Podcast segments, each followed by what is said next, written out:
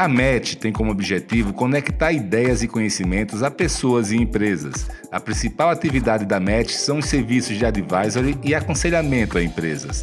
Você pode estar precisando de um advisor se sua empresa não tem experiência anterior no desenvolvimento de bairros planejados, multipropriedade, complexos imobiliários turísticos, loteamentos e hotelaria. O advisor é um conselheiro da confiança do empresário, que está ao seu lado para trocar ideias, discutir decisões e aconselhar-o com base na sua experiência, conhecimento e rede de relacionamento. O principal objetivo do advisor é reduzir a curva e o custo de aprendizado da empresa e fazer com que ela não cometa os mesmos erros cometidos por quem já veio antes. Pense no serviço de advisory como se fosse um aluguel de um sócio experiente, um conselheiro executivo, com o qual você poderá trocar ideias e tomar decisões. A MET também atua no planejamento e direcionamento estratégico de empresas e participação em conselhos de administração. Ficou interessado? Acesse www.matx.com.br.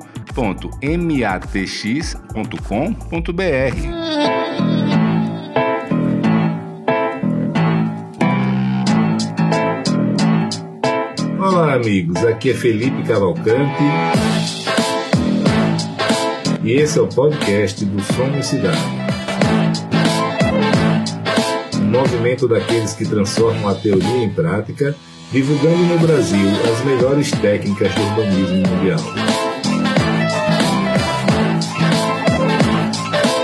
Acreditamos que as cidades devem ser devolvidas para as pessoas e que o setor privado pode ser um grande aliado para que isso aconteça.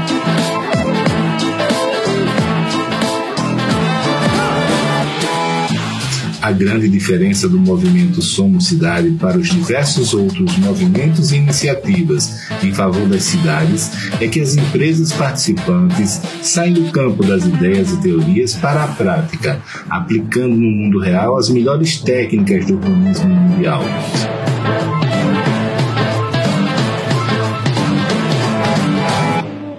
Esse é um movimento de pessoas e empresas que fazem acontecer, se expõem ao risco e que são apaixonadas por transformar as cidades e as vidas das pessoas para melhor.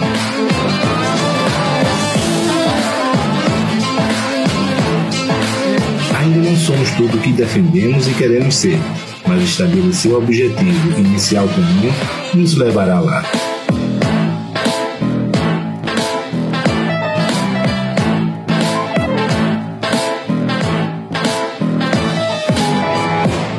Pessoal, tudo bem? Aqui é Felipe Cavalcante, junto mais uma vez com vocês.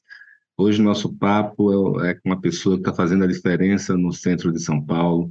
O Marconi, eu conheci ele recentemente, mas a gente tem estado bastante próximo já, muito respeito pelo que ele tem feito, pela dedicação né, e pelos resultados que começam a ser alcançados. Ele ele é o síndico da Galeria do Rock, todo mundo conhece, quem não conhece já ouviu falar, né? Um ícone ali no centro de São Paulo. Eu, como um bom roqueiro, né? Sempre vou lá, e, e meu filho também.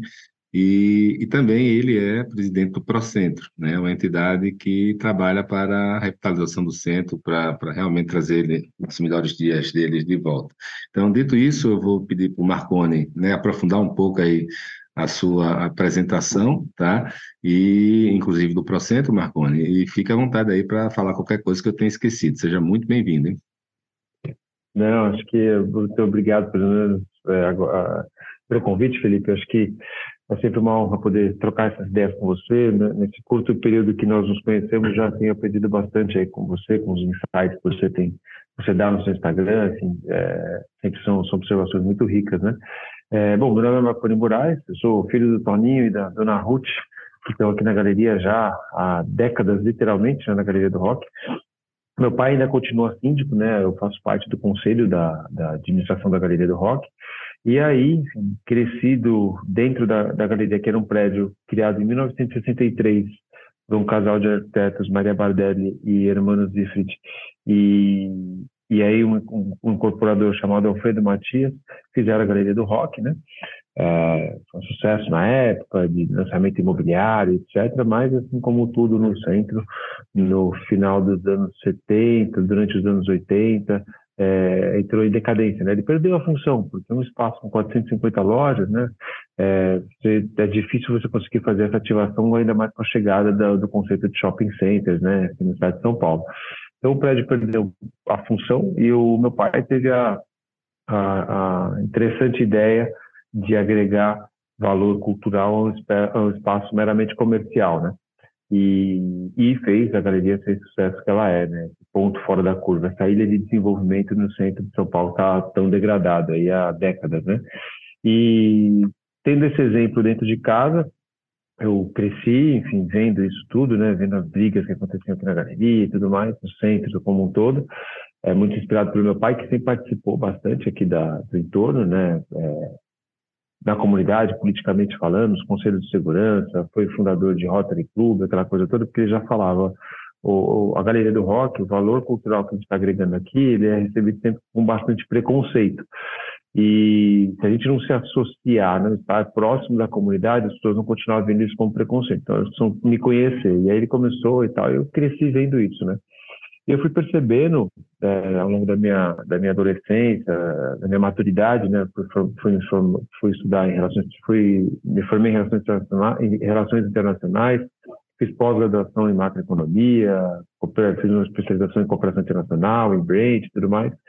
E aí falei, bom, acho que é, tive pouquíssimo tempo no mercado, né, mas aí eu tive uma oportunidade de, de pensar, é, poxa, eu vou para o mercado para poder trabalhar e depois, num determinado momento, juntar o dinheiro do, do o capital que eu recolher é, desse trabalho no mercado para poder conviver com os meus pais. Por que, que eu já não vou conviver com meus pais direto e tento fazer desse negócio algo a mais, né?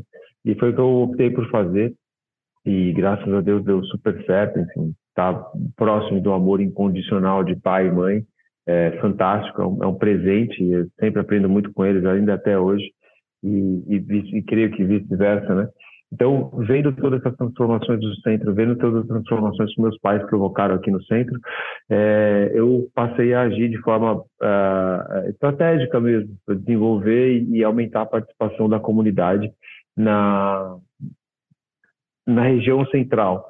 Percebo que existe uma crise na nossa sociedade uh, atual, né? Acho que já, na verdade já vem de algumas décadas aí, de liderança mas muito por função da falta de prática da, da, do exercício da liderança, né, da capacidade de imaginação que as pessoas foram perdendo nos últimos 30, 40 anos. É, então, foi aí onde surgiu a ideia de criar a Associação Procentro. As outras associações que existiam no centro estavam muito desgastadas, ou estavam com envolvimento muito político e tal. Então foi quando eu falei, bom, acho que o ideal é a gente começar alguma coisa, é, não do zero, porque a gente sempre tem algum tipo de, de insight, né? Enfim, de tudo que já foi aprendido, é, nada desperdiçado né, no processo de, de, conhecimento. Então, criamos a Associação Pro Centro e em pouquíssimo tempo passou a ter muita relevância, porque poucos players atuavam ao lado do executivo e do legislativo para poder opinar sobre leis, a não ser alguns órgãos que às vezes eram vistos pelo executivo e pelo legislativo como lobistas, enfim, que queriam só se beneficiar, aquela coisa toda. E aí foi onde a gente começou a ter uma atuação cada vez mais próxima. A gente percebeu que é, o legislativo, principalmente, assim como o executivo também, eles mais precisam da nossa ajuda do que, do que o contrário, digamos assim, principalmente para apoiar as boas políticas públicas. Né? Então, o Procentro tem hoje é, como foco né, atuação nos dois distritos Sé e República, que são distritos fantásticos, deslocam todo dia um milhão e meio de pessoas para cá, um maiores, é, é, o maior shopping a céu aberto das Américas, né? É, enfim, então, então, tem uma série de dados aí que dá para compartilhar, mas basicamente o Procentro é isso, é uma associação da qual a gente tenta é, buscar novamente o convívio entre a comunidade, e esse convívio entre a comunidade trazer soluções é, de políticas públicas para a cidade. Né?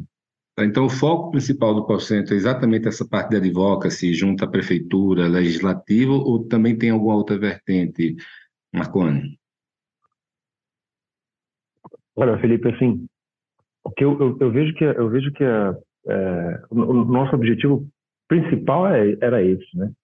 Mas eu vejo que a gente está tão fragilizado de contato entre as pessoas, é, de debate real e sincero, que a gente acabou se tornando um ponto de encontro na verdade, de ideias é, é, semelhantes, não semelhantes, mas um ponto de debate, um ponto de reflexão, porque nem isso existia. Existia somente uma única ideia, que era a ideia de que é, o empresário é mau, o trabalhador é explorado e só isso. E aí, se você coloca isso no aspecto urbanístico, é, os grandes proprietários são maus, do, as pessoas não conseguem, enfim, um, um, um não debate.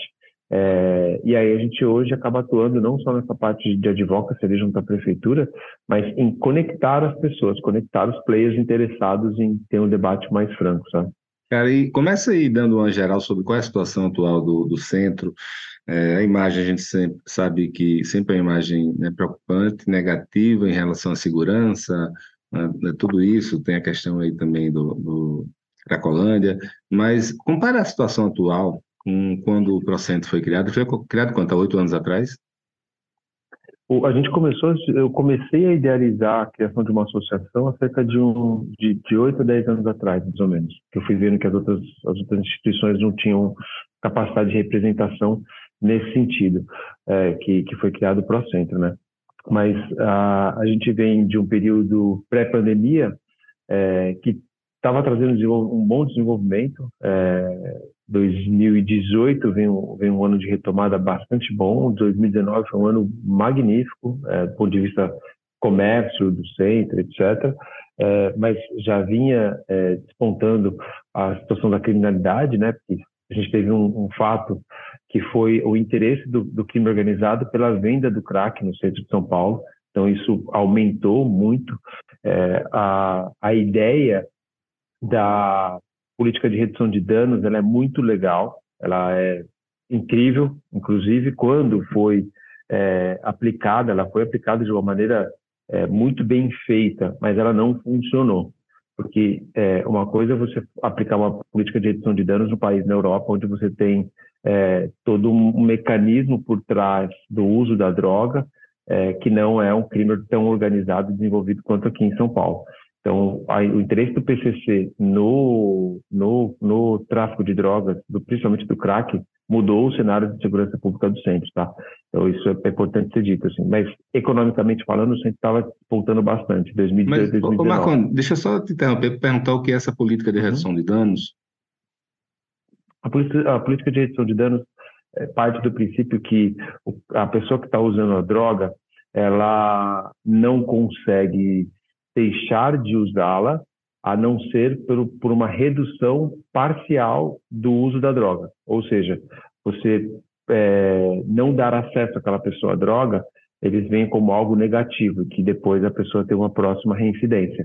E você dando drogas mais leves aos poucos faz com que você faça com que a pessoa deixe de usar aquelas drogas mais prejudiciais, etc. E o que se mostrou muito falho é, durante os quatro anos da, da, da, gestão do Haddad aqui no, no centro de São Paulo. Né? É, a gente teve um aumento do fluxo, é, várias pessoas de vários estados, de várias cidades do país vieram para cá porque sabiam que ia ter um valor todo mês para poder usar a droga e se estabelecer aqui. Enfim, então, você anunciou para todo mundo que aqui era o lugar. E, e aí, não, obviamente, não deu conta de, de, fazer isso, e o crime, obviamente, per, viu isso como uma oportunidade, né? E, e, isso aumentou muito. Então, consequentemente, isso deu uma prejudicada na, na, no centro de São Paulo.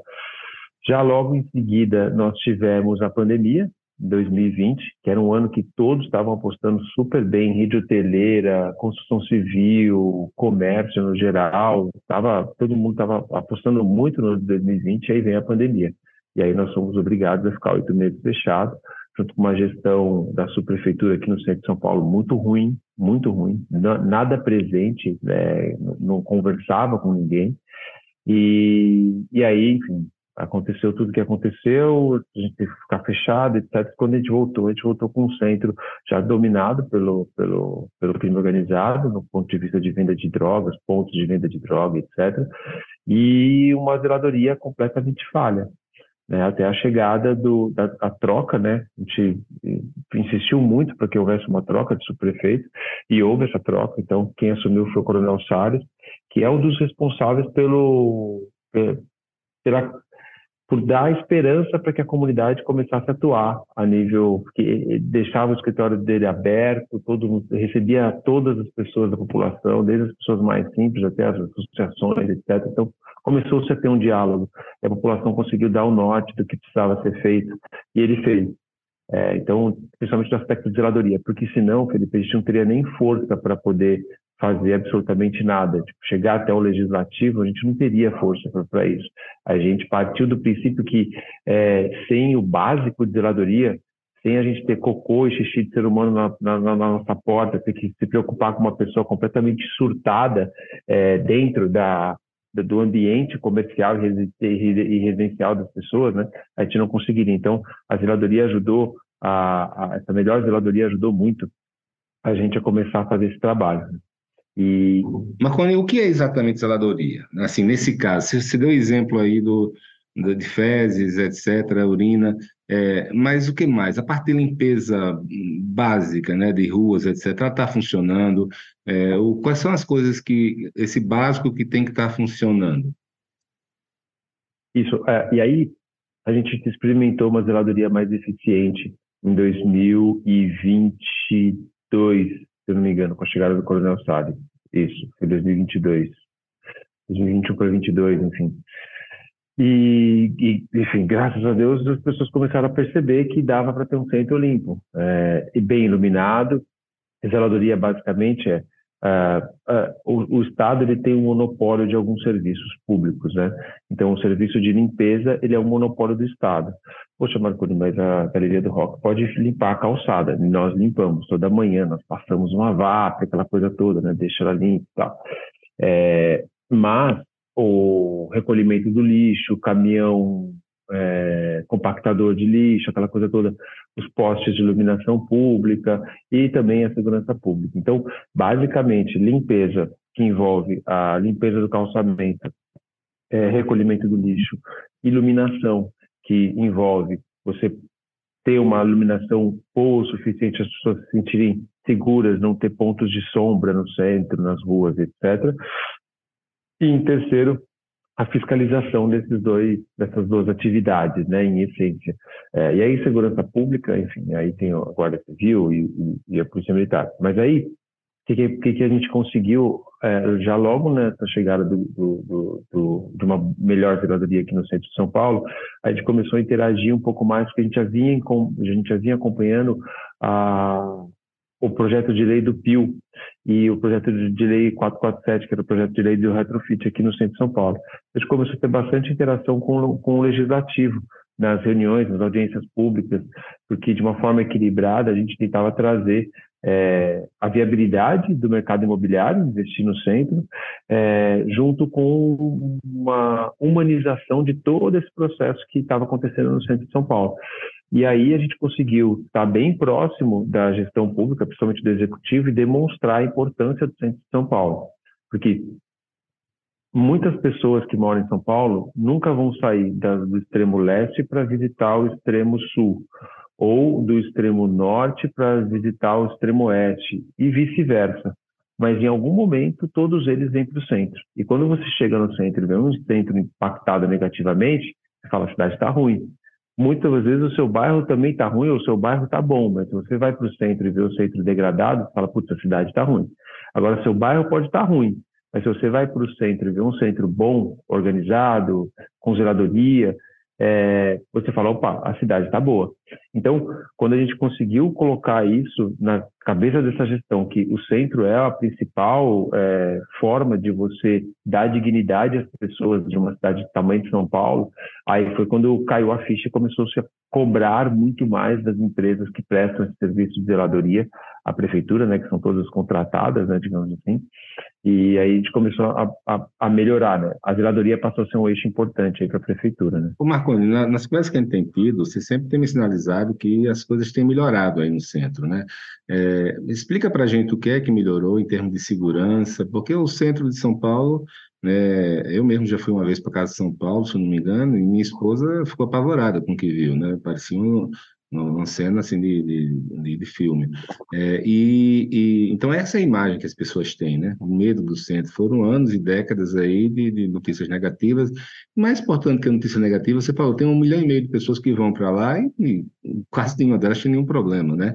Mas quando você vê aquelas cenas das pessoas, né, as gangues roubando, a cena de uma, de uma Cracolândia, isso impacta muito, a percepção de insegurança, né, ou de que tem algo é, ameaçador é muito forte, né? É, explica para a gente é, é, isso que você tem me dito de que tem melhorado aí recentemente. É, as pessoas que frequentam o centro aqui de São Paulo têm percebido, acho que nos últimos dois meses, mais ou menos, que é, é existia um esforço muito grande, né? A gente tem instituições não só que partiram da sociedade civil organizada, né, associações, etc., mas as instituições em si, como um todo, elas se transformaram em instituições muito burocráticas e caras. Então, a Polícia Militar era uma delas, qual era muito difícil você conseguir abrir novos concursos, treinar as pessoas e trazer elas para fazer a segurança pública. Então, tem uma defasagem de efetivo tanto na Polícia Civil, quanto na GCM, quanto na Polícia Militar. Beleza. Posto isso, já existia uma operação criada pelo Coronel Camilo, se não me engano, quando ele era comandante-geral da Polícia do, do, Estado de São Paulo, é a Operação Delegada. Ou seja, ao invés do policial militar ir fazer bico em posto de gasolina, mercadinho na periferia e tudo mais, que ele fica exposto e etc., a prefeitura pagaria um valor por essa hora extra dele, que aí se chamou de Operação Delegada. Então, o prefeito Ricardo Nunes tomou a decisão de aumentar a operação delegada e esses policiais eles ficam incumbidos de fazer um trabalho é, bastante voltado da fiscalização daqueles trabalhos que a gente falou a respeito da zeladoria. Então o policial está ali, ele vê um comércio ambulante, ele vê a movimentação do crime, aquela coisa toda. Então a polícia, a, a prefeitura de São Paulo contratou, é, investiu alguns milhões de reais para poder contratar essa, essa, essa operação delegada. É, e assim como eu falei lá atrás, que a gente precisava de, no mínimo, de zeladoria para poder ter cabeça para poder pensar em outras outras questões mais complexas, que é um debater um projeto de lei e tudo mais, a segurança pública era isso. Então, assim, não dá para a gente falar absolutamente nada se a gente não melhorar a questão da segurança pública. E foi o que foi feito. Então, literalmente, há dois meses atrás, a prefeitura assinou um contrato do qual contratava, aumentou o salário da operação delegada, né, e contratou mais um efetivo enorme. Você anda no centro hoje, literalmente, nos dois distritos aqui, Sair República, você vai ver é, dois policiais a cada esquina. Quase como o pessoal falava que Rudolf Giuliani fez em Nova York, aquela coisa toda. É, isso está feito aqui. É, então a gente tem essa, a, a, gente já tem essa, esse, esse, esse panorama da onde a gente parte, que é agora nesse mês, saiu os dados do mês passado e vem caindo sequência todos os meses é, o índice de assaltos, furtos e roubos no centro de São Paulo agora caiu mais de 16%, então assim, está caindo constantemente. É, posto isso, a gente tem essa, essa relação de, de segurança, só que a gente, é, quase como se uma região, enfim, usando o exemplo aí de, de uma guerra, né, tem sido bombardeada ao longo dos últimos anos, talvez até das últimas décadas, agora o bombardeio parou é, o que, que a gente faz com esse terreno, né, com essa terra arrasada? A gente precisa começar a fazer alguma coisa. Então, esses, esses poucos clusters de desenvolvimento cultural, enfim, de comércio que ficaram aqui, estão começando a, a dar uma sobrevida é, para o centro, ou seja, agilizar o processo de volta do centro. Então, a gente teve um processo de melhora muito grande, isso em paralelo com a aprovação do PIO, o projeto do Retrofit, que vários grupos de investimento adquiriram novos prédios aqui no centro, já estão em reforma, então isso começa a trazer mais vida, porque são operários, pessoas estão vindo trabalhar, etc. Então a gente já tem é, um cenário de, de, melhora, e melhora é, não é, retroativa, que durante muito tempo o pessoal ficava achando, ah, vai melhorar, mas vai ficar pouco tempo esses policiais aí. E a gente tem tido pontos de, de non-return, né, digamos assim, é, que é, daqui para frente a gente vai ter um desenvolvimento maior. Agora a gente está discutindo na Câmara Municipal, por uma provocação nossa, uma redução de ISS para os comerciantes que passaram por todas essas dificuldades nos últimos 30, 40 anos, e uma redução de IPTU também para essa região. Primeiro, para poder fazer com quem é, está aqui e hoje ainda passa por dificuldades, consiga sobreviver e atrair também novos players para cá. E a nível é, do governo do estado, a gente está discutindo para poder que em breve a gente deve ter boas notícias aí é, na redução do ICMS e a transformação do distrito e República em distritos turísticos, dos quais vai ter uma atenção mais especial é, de todo o serviço público nessa região, por ser interesse turístico, por poder trazer é, milhões e milhões de reais, dólares, ienes, euros para cá, então eles vão tratar de forma diferente. Né? Então, assim, é uma questão de, de, de pouquíssimo tempo para o centro é, reverter, né? Marconi, é, só antes de falar do futuro, aí vou, vou, usar a mesma abordagem que você que usou. Né? Enquanto a zeladoria e segurança pública não estiverem resolvidas, você não teria cabeça para falar de lei, de futuro, de nada. Só para a gente passar, antes de passar para o futuro, é, me fala um pouco mais da parte de segurança de dois aspectos. O primeiro, que eu estou morando em São Paulo há uns sete meses, e toda vez que, que eu digo a alguém que estou em São Paulo, é, que eu chego, que eu, que eu, converso com alguém aqui de São Paulo, né, vou numa loja, ah, estou morando aqui há pouco tempo. Todos falam a mesma coisa, cuidado com o celular, tá? É, e aí eu, eu queria saber de você primeiro o seguinte, o problema de segurança hoje de São Paulo e do centro, ele é basicamente celular, roubo de celular, ou tem algo mais? E o que é que está sendo feito para é, combater essa questão do roubo de celular, especificamente aí no centro. É, e o segundo é a Cracolândia, óbvio, né? Não tem como a gente falar, não só Cracolândia, mas também a parte dos moradores de rua, etc e tal. Como é que você está vendo essa, essa situação, essa evolução? Tem alguma luz no fim do túnel? É, tem.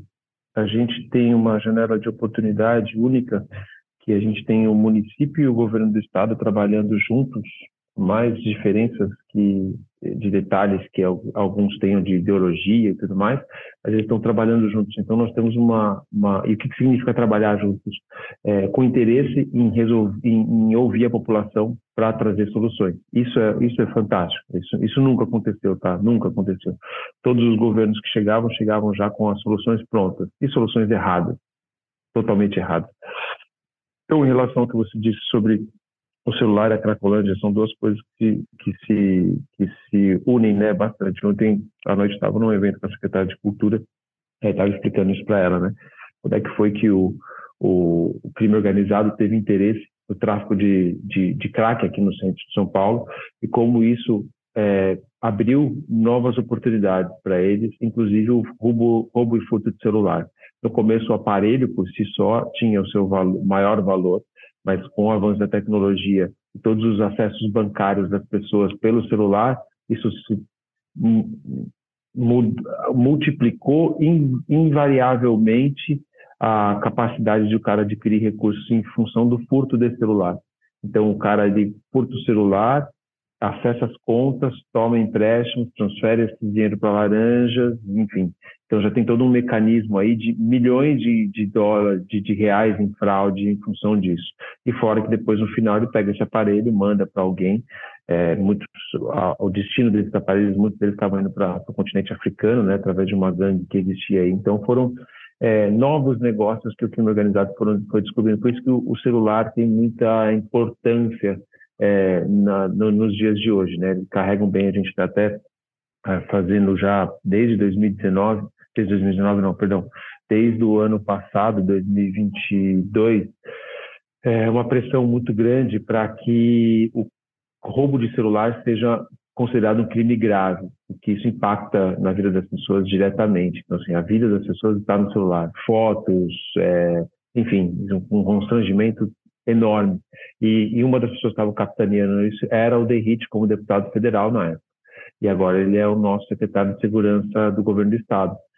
E um outro ponto que faz com que a gente ainda tenha o, o, a escravidão moderna na, no centro da maior cidade, sei lá, uma das maiores cidades do mundo, é a incapacidade da justiça uh, fazer o seu papel. Você fala, como assim? A justiça não segue a lei? Segue a lei.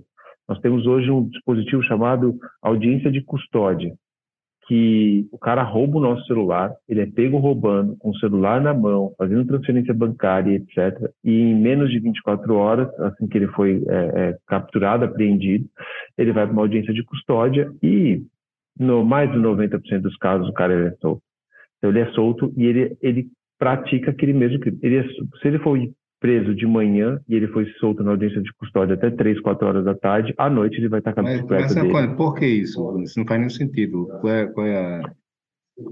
Ah, muitos dos movimentos que a gente vive hoje em dia, que me preocupa bastante, assim, eu sei que muitas vezes tocar nesse, nesse assunto é um vespeiro, né, mas é, políticas e pautas ESG e de direitos humanos globais, eles nos impõem políticas públicas que funcionam muito bem em países como a Suíça, como a Suécia, como a Dinamarca, como Londres, como Inglaterra, etc.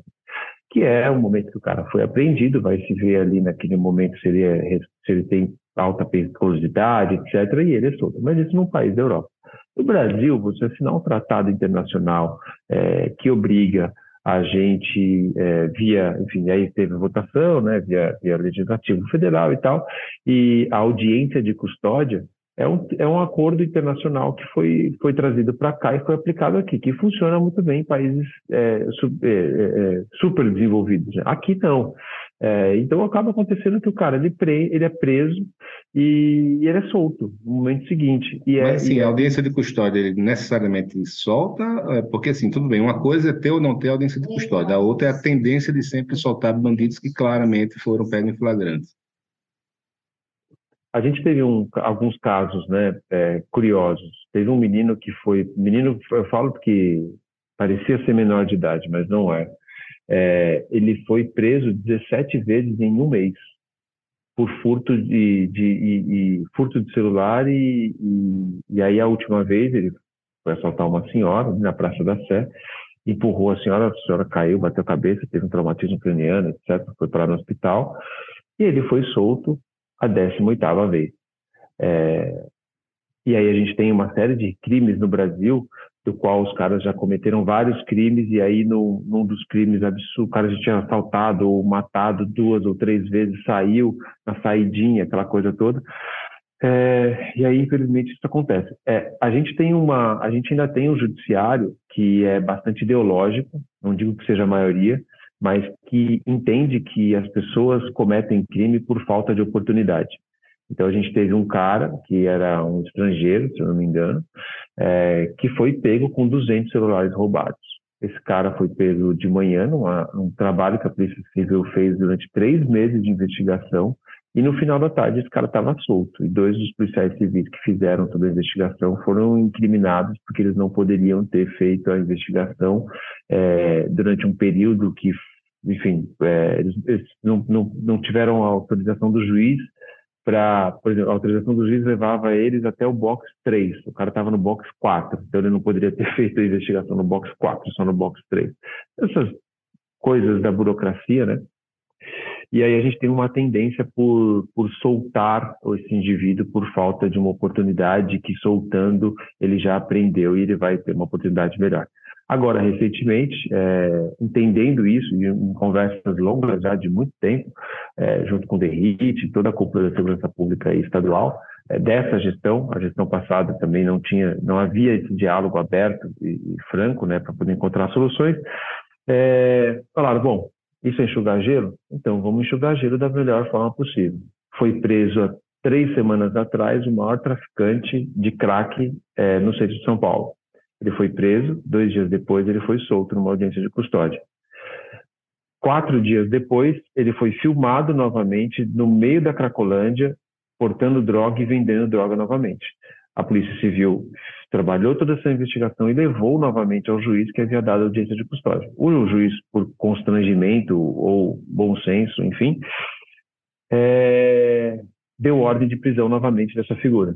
Então, agora esse cara ou ele vai ficar preso ou ele vai ser ou vai ser colocado uma tornozeleira eletrônica dele para que ele não esteja mais na região. Né? Então, assim, é, nós colocamos toda uma população em estado de pânico. É, nós colocamos milhares de pessoas em estado de não é nem mais semi-escravidão, escravidão, porque um usuário de crack ou de K9, que é uma nova droga que surgiu, é, ele já não tem mais capacidade de pensar por si próprio. Então, ele diretamente age da forma que o traficante vai falar para ele agir. Ó, vai lá e estoura aquela farmácia, vai lá e entra na rua tal, vai lá e pega fulano, pega ciclano, e aí você começa todo um todo um processo de impunidade aonde esses, essas pessoas, veja, o usuário precisa de tratamento, é, agora o traficante ele precisa de cadeia, precisa ser preso. Se o cara não for preso, não adianta. Por isso que a gente teve a, a gangue de ciclo é, aí pelo centro de São Paulo que aterrorizou toda a cidade era literalmente 15 pessoas que aterrorizaram essa cidade desse tamanho. Que uns iam para Itaim, para Paulista, agora estão atuando na Zona Leste, porque esses caras eles não são presos, eles são presos e são soltos. Então, a questão toda da segurança pública, tanto relacionada à Cracolândia quanto a furtos e roubo, e roubo de celulares, nós, infelizmente, hoje estamos na mão de um judiciário que, por parte, é ideológico e, por outra parte, não vê a gravidade que é soltar um cara que já foi preso por várias vezes. Mas, Marcon, assim, não, a pessoa não vê essa gravidade, né? Porque isso é meio óbvio, bom senso, né? E, assim, é a lei, né? Tem que ser, o cara cometeu algo, não pode ficar solto. Mas, dito isso, você tem tido muito sucesso aí no, nesse relacionamento com o poder público, né? Prefeitura e legislativo. E com o judiciário, existe algum diálogo no sentido de, de conscientizar ele, sensibilizar? É muito difícil, porque o judiciário ele tem pouca responsabilidade sobre a decisão que ele toma, né? Teve agora recentemente o ministro Alexandre de Moraes dando uma decisão, 120 dias, todas as prefeituras do país não podem mais é, fazer qualquer tipo de abordagem ao morador que está na rua dentro de uma barraca. Então você vai causar um caos em todas dos municípios, em todos os municípios, porque se uma pessoa ganha uma barraca é, para poder ficar em qualquer lugar, o cara vai poder ficar. E ali sem total condição. Que veja, ninguém deve morar na rua. Ninguém pode morar na rua. A rua não é lugar para se morar. A rua é lugar para se estar, mas não para se permanecer. É, não existe dignidade, porque você não tem banheiro. É, você ganhar um prato de comida sem ter uma cadeira e uma mesa para sentar, não te coloca de forma digna de forma alguma. Você tem que obrigar essa pessoa a ir a um lugar que ela possa comer de forma digna. E quando eu falo obrigar, é literalmente virar para a pessoa e falar assim, cara, aqui você não vai poder comer desse jeito. Se você está bêbado, alcoolizado, sem roupa, é, defecado, com a pedra, com a, com, a, com a, perna, muitas vezes parte do corpo apodrecendo por conta de uma ferida em função do, do alto excesso uso de drogas é, essa pessoa ela não pode. Da mesma forma que se uma pessoa se pendurando no topo de um prédio, nós aqui, é, se a gente estivesse tendo essa reunião presencial e um cara no topo de um prédio fosse tentar se jogar, a gente ia tentar se mobilizar para poder falar, cara, não faça isso. É a mesma coisa com relação ao, a atentar contra a própria vida e não só a sua própria vida, mas a vida de tudo, de tudo que está ao seu, ao seu entorno.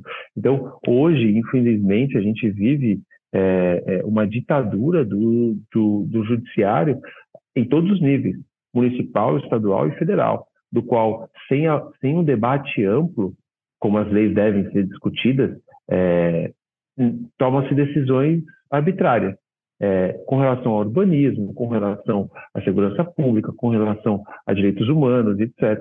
E os prefeitos agora, com essa decisão, eles estão realmente acuados. Houve uma reunião recente aí entre os prefeitos, entre as 42 maiores prefeituras é, do país, junto no judiciário, para poder falar, ministro, sejamos, sejamos é, é, minimamente equilibrados. E, e veja, o, o, o ministro em questão, ele foi secretário de segurança, ele atuou no executivo, ele sabe a dificuldade que é você colocar esse tipo de, de obrigatoriedade, de execução, sem debate, sem nenhum tipo. De, as, as, prefeituras não têm estrutura para poder fazer isso, as prefeituras não têm recursos muitas vezes para fazer isso. Uma cidade como São Paulo, Rio de Janeiro, poxa, é, é, são prefeituras com grandes recursos, vamos combinar. Agora, outras prefeituras intermediárias, eles não têm esse departamento, assim, isso, isso, vai ser praticamente impossível de se cumprir.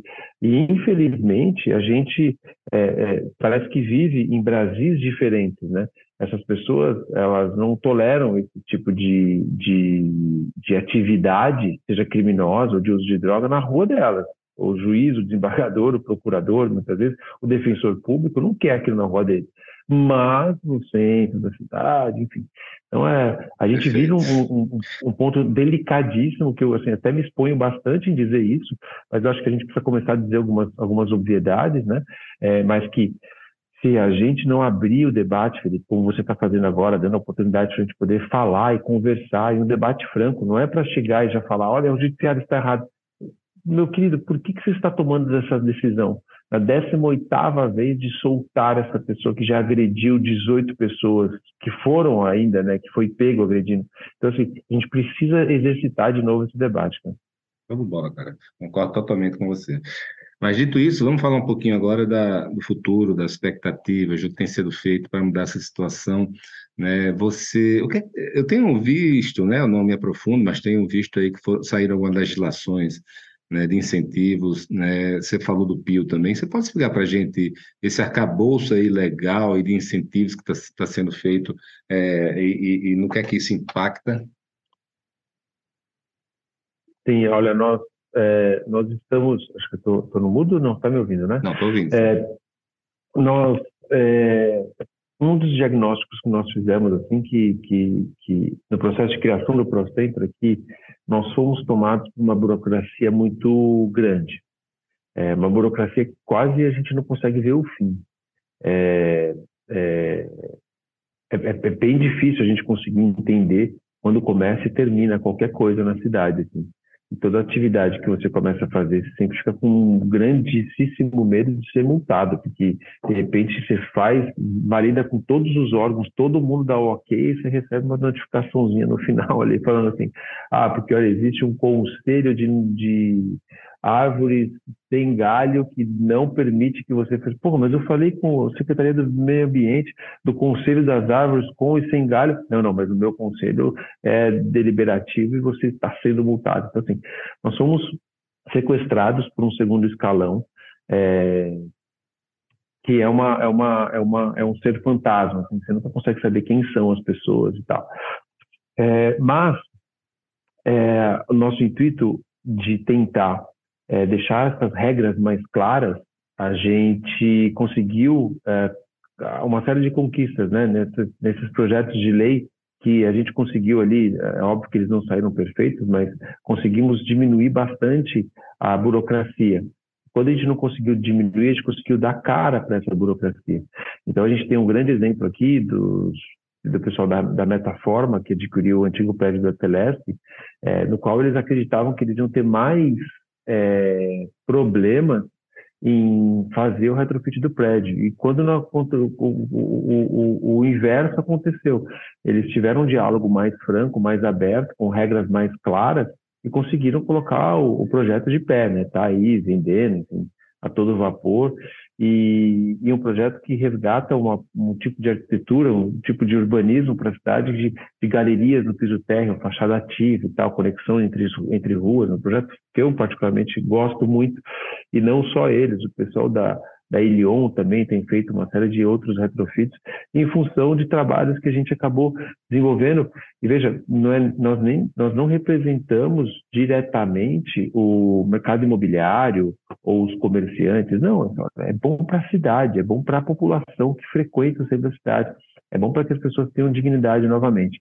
Então, o trabalho que a gente começou a desenvolver foi quais são os projetos de lei que estão sendo discutidos na Câmara. Ah, olha, que competem ao centro de São Paulo. Então, esses tem, tem 80 projetos de lei sendo discutidos na cidade. Que competem ao centro de São Paulo são esses cinco. Vamos decupar esses cinco?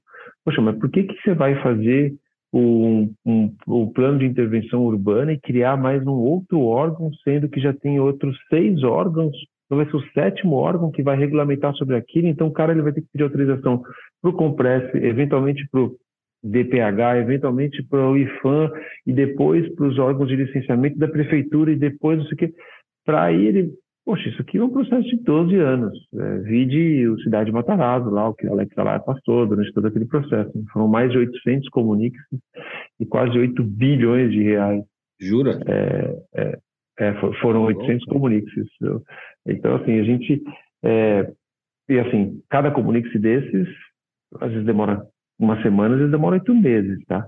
É, então, você nunca sabe como, como que você, você começa, sabe quando você começa a quebrar a parede, mas você nunca sabe quando você vai terminar. Marconi, é, já que você falou de retrofit, né? Eu conheci lá o, o Basílio, tem outros projetos que eu vi lá, fantástico. Eu acho, inclusive, que e muito em breve né, o mercado imobiliário vai começar a dar mais foco, deixar de ser algo nichado né, porque realmente, inclusive, as taxas de retorno são bem atrativas.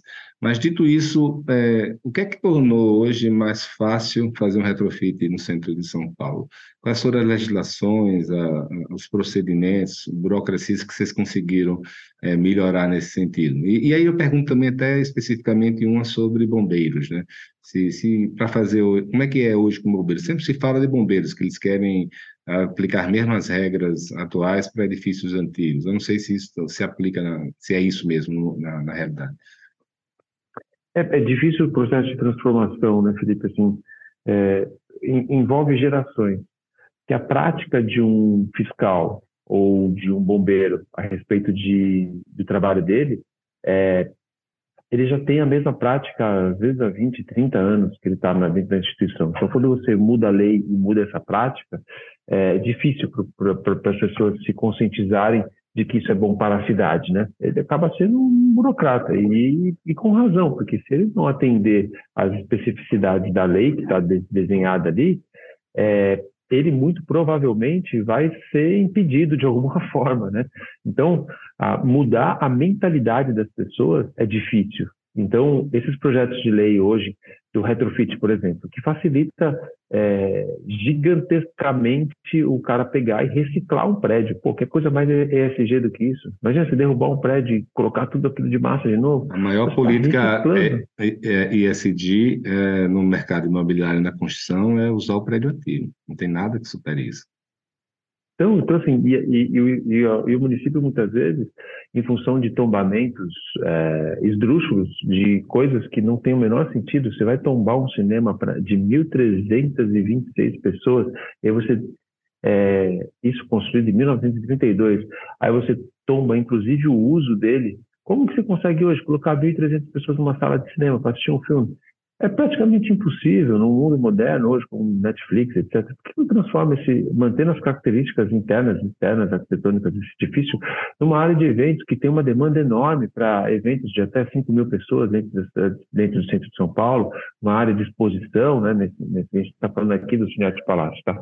Então, é, respondendo objetivamente a sua pergunta, a gente fala de é, a lei do retrofit que facilitou a compra, a aquisição desses imóveis e a reforma desses imóveis. Então, ou seja, tem um processo de aprovação mais rápido, tanto até também com o Corpo de Bombeiros. O governo do Estado tem feito um, um trabalho bastante interessante em ser mais maleável é, dentro da legislação, obviamente, é, com relação à construção e edificação de novos prédios aqui no centro de São Paulo e é, reforma de novos prédios, porque muitos prédios aqui no centro, assim como em Paris, por exemplo, você tem prédios é, antigos que não podem ser mudados para as características históricas, etc., mas que você não tem acessibilidade no prédio naquele prédio você não tem acessibilidade. Ou você até tem acessibilidade, mas até o terceiro andar. O quarto, quinto, sexto e a cobertura você não vai conseguir ter acessibilidade. E tudo bem. Só que ainda isso grita-se muito alto quando se fala nessa questão aqui no centro de São Paulo. Aqui na Galeria do Rock temos a sorte de os arquitetos terem, talvez não sei se eles pensaram nisso ou não, mas é um prédio 100% acessível. Nós temos o selo de acessibilidade na prefeitura. Mas um prédio aqui ao nosso lado, você não consegue dar acessibilidade nos, nos últimos pisos, porque não tem como você, é uma escada estreita e tudo mais. O farol uh, Santander passa por isso aqui. É, aquele mirante que eles têm lá em cima é inacessível com cadeira de rodas e você não consegue construir elevadores, etc. E por causa disso, é, eles não permitem a visita, porque a prefeitura determina que você tem que fazer isso. Então, o PIO, agora o Plano de Intervenção Urbana também do Centro, é, foi aprovado recentemente e trouxe boas mudanças para que as pessoas tenham mais facilidade no, no, no, na ativação desses imóveis, né? Então, ou seja, você vai ter um processo de aprovação mais rápida A prefeitura deve é, in, é, anunciar agora, no próximo mês, é, um centro de serviços da prefeitura ali no antigo prédio dos Correios, onde todo projeto, todas as câmeras de vigilância da cidade vão estar lá, um, vai ser um centro disponível 24 horas, onde cada uma dessas autarquias competentes a o desenvolvimento das regiões vão estar juntas no mesmo lugar. Você vai lá com seu papelzinho, você mostra para um, o cara fala, ixi, aqui você já resolveu, agora vai lá falar com o outro. Aí você vai lá, é uma espécie de poupa-tempo é, é, da, da, da, da burocratização, né? Vamos ver se isso vai funcionar, a gente vai continuar em cima, mas só que voltando a falar, né, esses dois projetos de lei foram bastante importantes, outros pequenos projetinhos também, determinações, decretos que o prefeito foi dando, né, a respeito também de, isenção de, de, de, impostos, etc. Agora, ampliação da lei do triângulo, mas ainda, Felipe, é uma coisa que eu acho que eu gosto bastante de conversar e falar, é a mentalidade do servidor público. O cara que ele foi criado dentro de um sistema extremamente burocrático zero tecnologia, um carimbo, papel, é, aquela coisa do, do, da música do Raul Seixas, né, do Luftpaft Zoom não vai a lugar algum, é mais ou menos isso. Assim. Tem que estar tá carimbado, tem que estar, tá, não sei o que, se quiser voar, é, é, muito parecido com o que acontece aqui. Assim. A gente tem essa, essa, essa mentalidade ainda burocrática no país, um país cartorário, onde você não confia no cidadão, que a gente precisa começar a voltar atrás. E veja, a maioria dos servidores que estão hoje no executivo, no legislativo, pensam da mesma forma que a gente, mas a gente ainda está amarrado num pequeno grupo que, por vários motivos, querem manter a cidade burocratizada.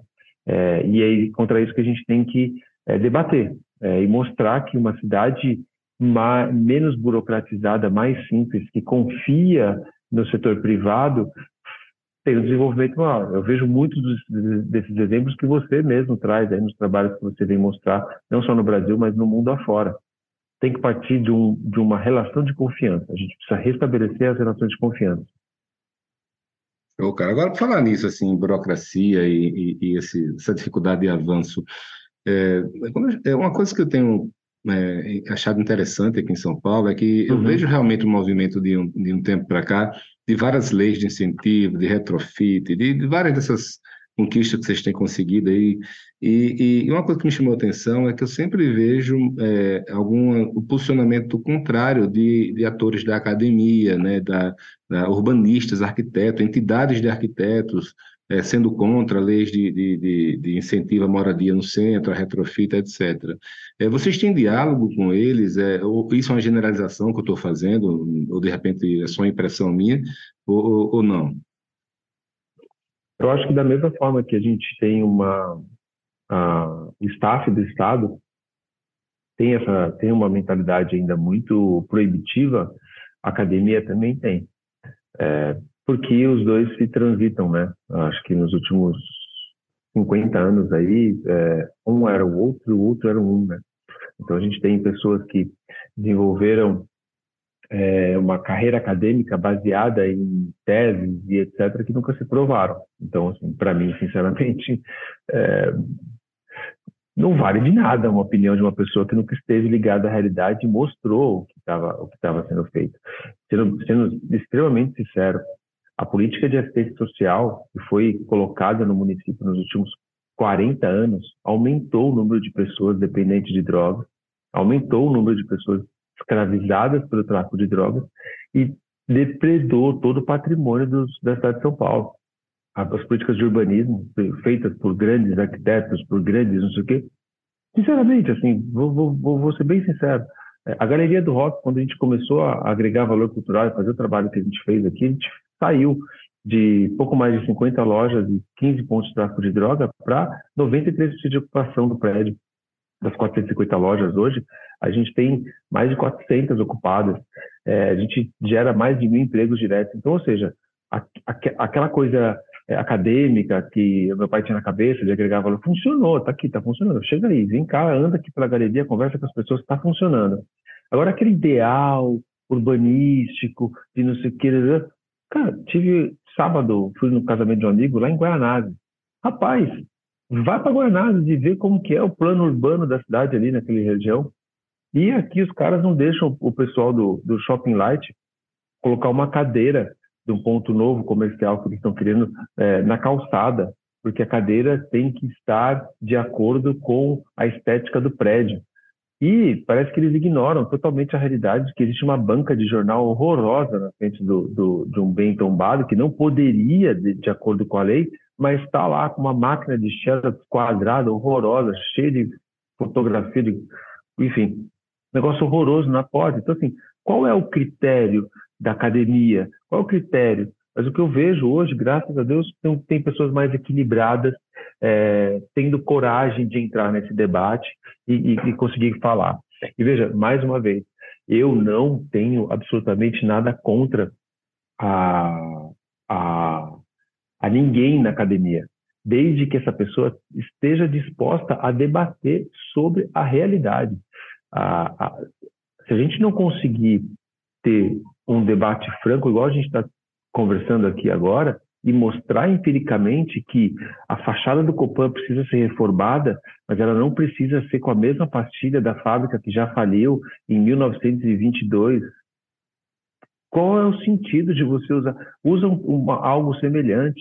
É, você não vai conseguir pintar mais fachadas de prédios com a mesma, é, enfim, ter um, um Sabe o que eu acho engraçado? Um você está né? você tá falando aí, eu fico pensando, mas eu não consigo entender, assim, porque eu não estou ouvindo você falar absolutamente nada que, do meu ponto de vista, não seja sensato, né? Assim, é, é assim, é, é, senso comum, assim, é, é então, assim, é, eu fico imaginando, assim, obviamente, a questão ideológica é muito forte, acho que talvez tenha a questão de poder também, política, né?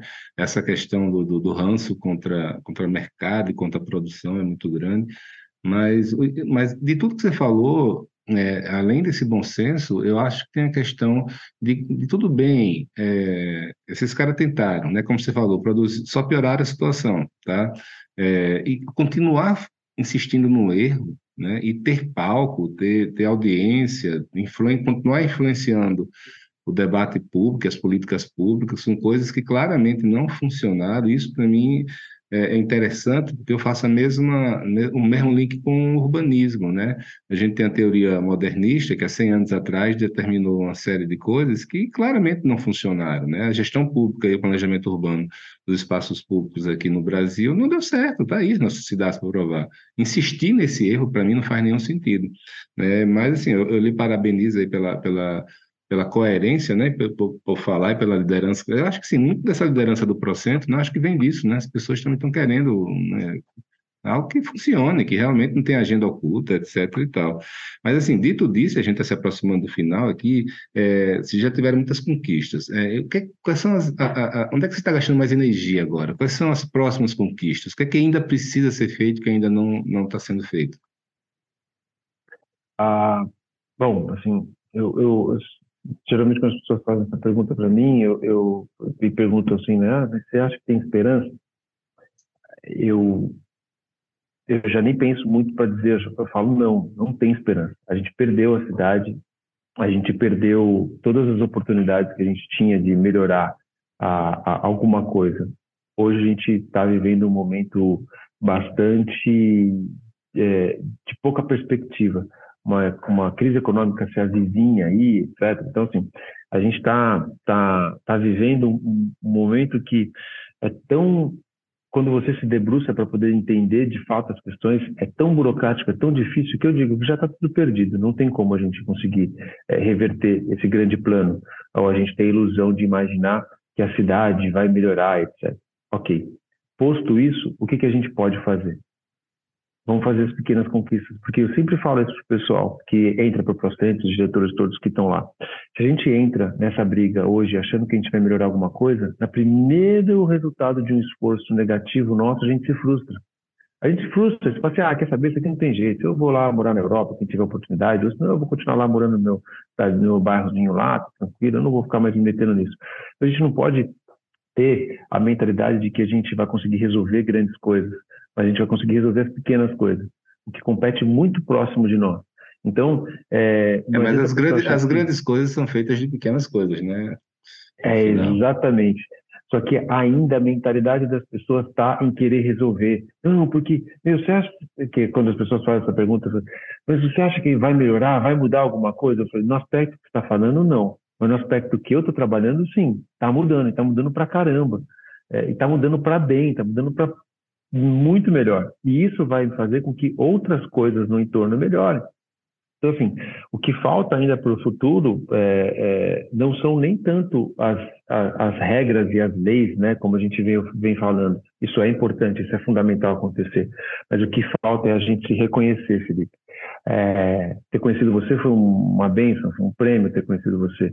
É, assim como tem sido um prêmio conhecer uma série de outras pessoas que recentemente, em função dessa exposição que a gente tem feito do, do, do trabalho, do processo, mas buscando uma cidade melhor, e, na verdade, encontrando uma cidade melhor, é, são pessoas. Eu acho que o que falta mesmo hoje é a gente ter mais encontro entre as pessoas. A gente vive nos últimos 30, nos, nos últimos 40, 50 anos, uma cidade onde a gente não consegue se encontrar nos espaços públicos, porque ele é inseguro. Então a gente precisa criar o hábito de se encontrar e de criar essa egrégora, criar esses grupo, esse grupo de pessoas que estão interessadas em fazer algo bom para o povo, não pensar em si, mas pensar nas pessoas, pensar na cidade, pensar no, no, no, no, estado de coisas que a gente tem disponível para nós. Acho que o maior esforço que, que eu tenho me dedicado a fazer é encontrar pessoas e apresentar essas pessoas a outras pessoas. E através disso, nós juntos irmos buscar o que falta ser feito. É, porque do contrário, a gente não consegue fazer. É, com, com, excesso de vaidade, foi tudo isso que trouxe a gente ficar onde a gente está, numa cidade completamente destruída. Mais uma vez, qualquer um que acha que eu estou errado, pegue um ônibus e vá até Cidade de Tiradentes, vá até Francisco Morato e fale para mim se eu estou certo ou se eu não estou certo, que você vai experimentar o, o caos urbanístico, o caos em qualidade de vida que as pessoas 90% das pessoas na cidade passam. Então, assim, essa cidade, ela, ela criou isso tudo. Agora, o que, que a gente pode fazer para poder ir revertendo isso aos poucos? É nessas pequenas conquistas. Faça o que você pode fazer na sua rua, faça o que você pode fazer no seu bairro. Depois você pensa em querer mudar tudo aquilo, senão você vai se frustrar federalmente e se apoie nas pessoas que você admira, se apoie nas pessoas que têm desenvolvido bons trabalhos. É, e quando eu digo se apoiar, não é tomar vantagem, muito pelo contrário, é, adquirir essa vantagem a todo um coletivo, que é o caso aí de, de ter conhecido o Felipe, a gente está tá aí fa, conversando sobre tantas coisas né, juntos, né, nesse, nesse, nesse pequeno tempo aí, a gente está conseguindo, é, é, e vamos criar ainda muito mais conexões, né? Estava falando isso esses dias com o Raul Justilores, é, convidou para poder fazer parte de um evento que ele estava realizando, de um dos vídeos que ele fez, e ali já conheci pessoas ali, o pessoal de Florianópolis, que tem uns empreendimentos é, que atuam ali na área do urbanismo muito bacana, e tem pessoas do Brasil inteiro que que estão interessadas em fazer isso e estão fazendo isso nos nichos deles. Então, acho que o que falta mesmo é a gente se reconhecer, a gente se conhecer e a gente trabalhar juntos para buscar o que, o que precisa ser feito. Show de bola, cara. Falou bonito aí. Né? Deu para entusiasmar todo mundo aí agora. Boa, vamos embora. Irmão, só uma dúvida, uma dúvida não, a última pergunta. O que é que está acontecendo de bom aí, cara? Porque as pessoas têm muita é, negativa, né? As positivas não chegam. É, e a cena gastronômica, a cena de, de economia criativa, é, moradia, fa, dá, dá, só para a gente terminar, fala o que é está acontecendo de bom já no centro. Cara, o centro de São Paulo, a gente tem coisas que são é, magníficas, né? A gente tem insistido bastante para a prefeitura é, é, melhorar a divulgação, principalmente das ruas temáticas. Né? A gente tem a Florencio de Abreu, que até hoje é uma das ruas mais completas para você comprar todo tipo de ferramenta. Tem a Casa da Boia lá, o Mercado Municipal, que é um lugar incrível está sendo totalmente reformado, recuperada a fachada. Você tem a própria 25 de março, a Santa Efigênia, com, com, com coisas interessantíssimas de você ir lá, ver quem é de cada nicho, né? É, vai lá e conheça. Isso, é, isso é, são coisas muito, muito legais de você vir experienciar o comércio que tem no centro de São Paulo. É, é, é, muito legal, é muito rico. Você vem com tempo, você vem com paciência, porque são locais que tem muitas pessoas e tudo mais. Os centros culturais que tem aqui, Farol Santander, ele é o centro cultural mais relevante do país hoje, né, em termos de quantidade de exposições ao ano e fluxo de pessoas. Está tendo uma exposição do Santos Dumont lá, magnífica, é, do Franz Post também está rolando uma exposição lá. Hoje a gente tem o, o Museu da Bolsa de Valores da B3, é, que é magnífico também, conta toda a história da Bolsa de Valores, né? Enfim, é muito legal. O CCBB também no centro, que é muito bacana do ponto de vista cultural, Caixa Cultural também. É, nós temos uma série de outros pequenos centros de exposições ali no, no na, na Vila Buarque, ali, mais ou menos naquela região, principalmente ligado ao, ao Instituto de Arquitetos lá do Brasil, enfim. É, de, do ponto de vista cultural, tem muita coisa. A Galeria As Árvores tem uma série de, de lojas muito bacanas de design, que está virando um centro de design incrível, incrível, incrível. É, nós temos a Biblioteca Mário de Andrade também, que é maravilhosa. Quem não conhece, tem a oportunidade de ter, vá conhecer. É, e se você colocar no Google, enfim, qualquer tipo de lançamento imobiliário ou apartamentos no centro de São Paulo, você vai ver uma série de de imóveis super interessantes, é, com fachada ativa, coisas é, feitas com bastante cuidado e carinho, assim, pensando mesmo de verdade na cidade, e fora toda a sorte de, de gastronomia, né? A gente fala aí que o centro de São Paulo tem um dos melhores restaurantes do mundo, né? Que é a Casa do Porco e tudo que tem ali no seu entorno são coisas muito boas, até as coisas mais tradicionais, né? É, que tem na cidade, fala aí sujinho, ponto chique, né? Teve a oportunidade de comer o Bauru lá, né? ver o Felipe, estreiei o Felipe no Bauru. Comi o tradicional Bauru aí. É, pô, então assim, a gente tem a própria Galeria do Rock, né? Enfim, sou suspeitíssimo a falar. Galeria Metrópole também está se transformando num grande centro de design muito bacana vale a pena ir lá olhar o que está acontecendo. Você tem a Rua Vai Andava, que é uma delícia também de pegar um, um, um almoço ou um final de tarde ali, tomar um show com o pessoal e tal. Então, assim, o centro tem muita coisa boa, mais coisa boa do que coisa ruim.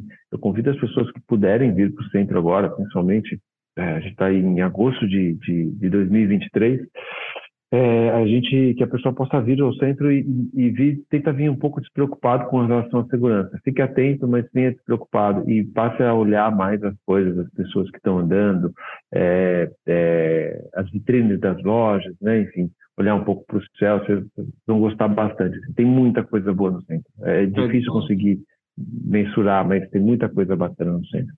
Bacana, cara. Sai desse papo entusiasmado aí, animado realmente. Acho que, né, né é como se o trem voltasse a ficar no trilho, assim. Você vê uma luz lá no fim do túnel. Adorei essa, essa pegada sua de, de, de fazer aos poucos, né? E fazendo aos poucos, você acaba fazendo algo grande. É o famoso momento também, né? Como se o centro começasse a ter um momento agora, uma, aquela, aquele momento que está tá prestes aí a, a decolar. É, eu tenho visto no mercado imobiliário cada vez o interesse maior né, de, de, de, fazer empreendimentos lá. Tenho conversado com pessoas que fizeram, deram certo, venderam, é, valorizou. Então, acho que, que realmente eu espero, torço muito para que, que isso tudo aí é, pegue tração, né, como a gente diz. Então, cara, obrigado, parabéns aí. É, o prazer foi todo meu de lhe conhecer. Eu tenho aprendido muito com você. Né, e torço muito para você continuar ter força e energia para continuar nessa, nessa missão e que o centro de São Paulo volte a ser o que era, né? E o que merece. Então, obrigado, cara, e, e até a próxima aí, tá? Olha, Felipe, eu que agradeço também né, a oportunidade de poder trocar essa ideia com você. Que eu falo, a gente é, precisa unir cada vez mais pessoas de, de, de, de boa vontade é, para que a gente consiga fazer a, a, transformação. Vai depender da gente. É, esse momento no centro depende da gente, não arredar o pé da onde estamos e, e para onde vamos, né?